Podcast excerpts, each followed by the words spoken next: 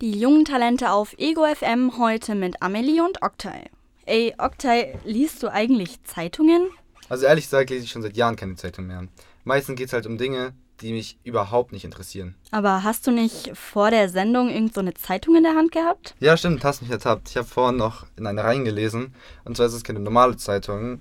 Und zwar geht es da um geflüchtete Menschen, die halt von ihren Geschichten erzählen, wie sie zum Beispiel nach Deutschland gekommen sind und was sie erlebt haben. Ich habe auch schon mal in die Zeitung reingeschaut, die heißt nämlich Neuland. Und die Sophie hat die Redakteurin Caro und Sam ins Studio eingeladen und mit ihnen geredet. Ja, hallo, wir haben heute zwei wundervolle Gäste von Neuland e.V., einmal die Caro und einmal den Sam. Was inspiriert dich für den Texten? Sind das so Dinge aus dem Alltag? Ist das aus der Vergangenheit noch? Oder was, was möchtest du uns denn alles erzählen und mitteilen? Und normalerweise schreibe ich Geschichten von Alltag, entweder von Zahnpraxis oder zum Beispiel von Bus, was mir passiert im öffentlichen Verkehrsmittel. Oder zum Beispiel auch noch, ich habe meine Geschichte auch geschrieben, Fluchtgeschichte einfach und ja. Ja, man muss dazu sagen, wir, wir setzen keine Themen, also wir geben nichts vor und sind total offen für alle Geschichten und Erlebnisse und das, was die Leute uns und den Einheimischen, sag ich mal, mitteilen wollen. Und dadurch kommt einfach eine unglaubliche Vielfalt an Geschichten zusammen. Ja, jetzt gibt es euch ja schon seit einigen Jahren oder Neuland seit einigen Jahren.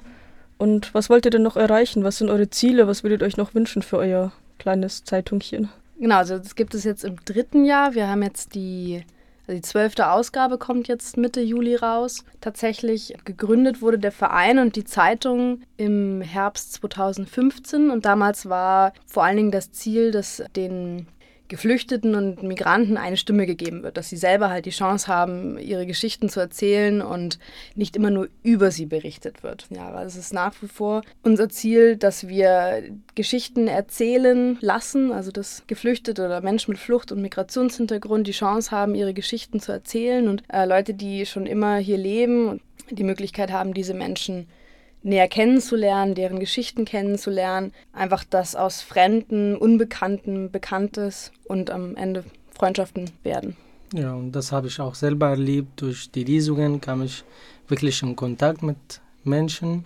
Ja, und es sind ja auch so ganz viele alltägliche Geschichten. Also Geschichten aus dem Alltag, wo es Missverständnisse gibt, einfach weil die, die kulturellen Unterschiede so groß sind, was äh, kein Mensch weiß. Die Leute, die neu herkommen, die kennen die deutsche Kultur noch nicht so gut. Die Leute, die hier seit immer leben, kennen die anderen Kulturen, die jetzt zu uns kommen und kommen sind, noch nicht so gut. Und dann gibt es die lustigsten, erstaunlichsten Missverständnisse eigentlich. Ich erinnere mich noch an einen Artikel von einem unserer Autoren aus Syrien, wo er geschrieben hatte, dass äh, in Syrien sagt man nicht Nein, man sagt immer Ja. Äh, und dann am Schluss hat man irgendeine Ausrede, warum man es dann doch nicht macht. Und dann mhm. wir alle so, ach so, deswegen sagst du immer ja. Ja, stimmt. wir sagen ja, ich sage jetzt ja auch. Ja, ja, und was ich an euch auch so super finde, ihr lasst ja eure Zeitungen einfach überall kostenlos liegen. Also man darf sie sich mitnehmen, lesen, gerne auch weiter verschenken, denke ich. Ja, genau. Also wir verkaufen die nicht, sondern wir verteilen sie tatsächlich großteils händisch in und um München.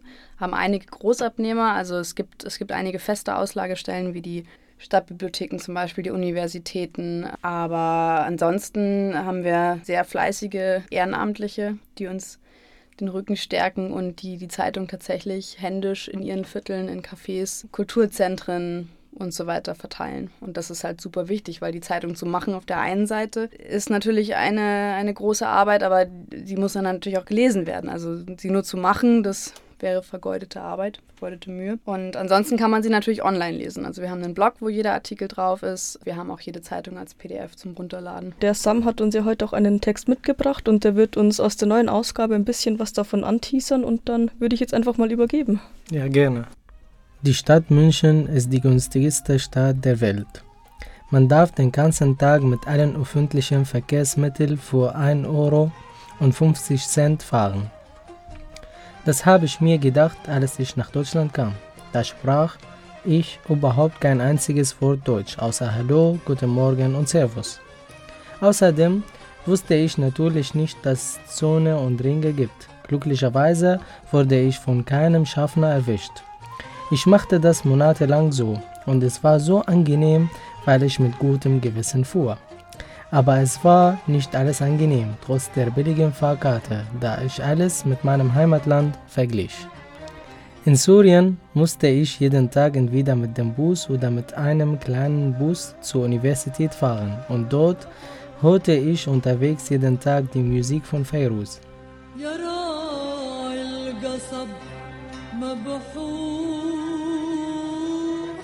Diese Sängerin ist für uns wie der morgens getrunkene Kaffee, den man vor der Arbeit zum Aufwachen trinkt. Manchmal wollte ich den Bus nicht verlassen, nur um ein Lied zu Ende zu hören.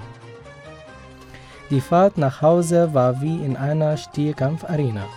Es gab weniger Busse und ich musste hin und her laufen, weil der Bus einmal von einem Ort abfuhr und ein anderes Mal von woanders. Pünktlichkeit kann man vergessen, Fahrräder werden ganz selten bei uns gefahren.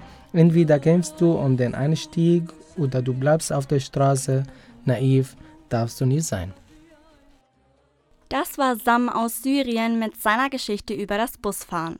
Die Artikel von Neuland e.V. könnt ihr auch online lesen unter neulandzeitung.com. Wir sind die Jungtalente auf Ego FM.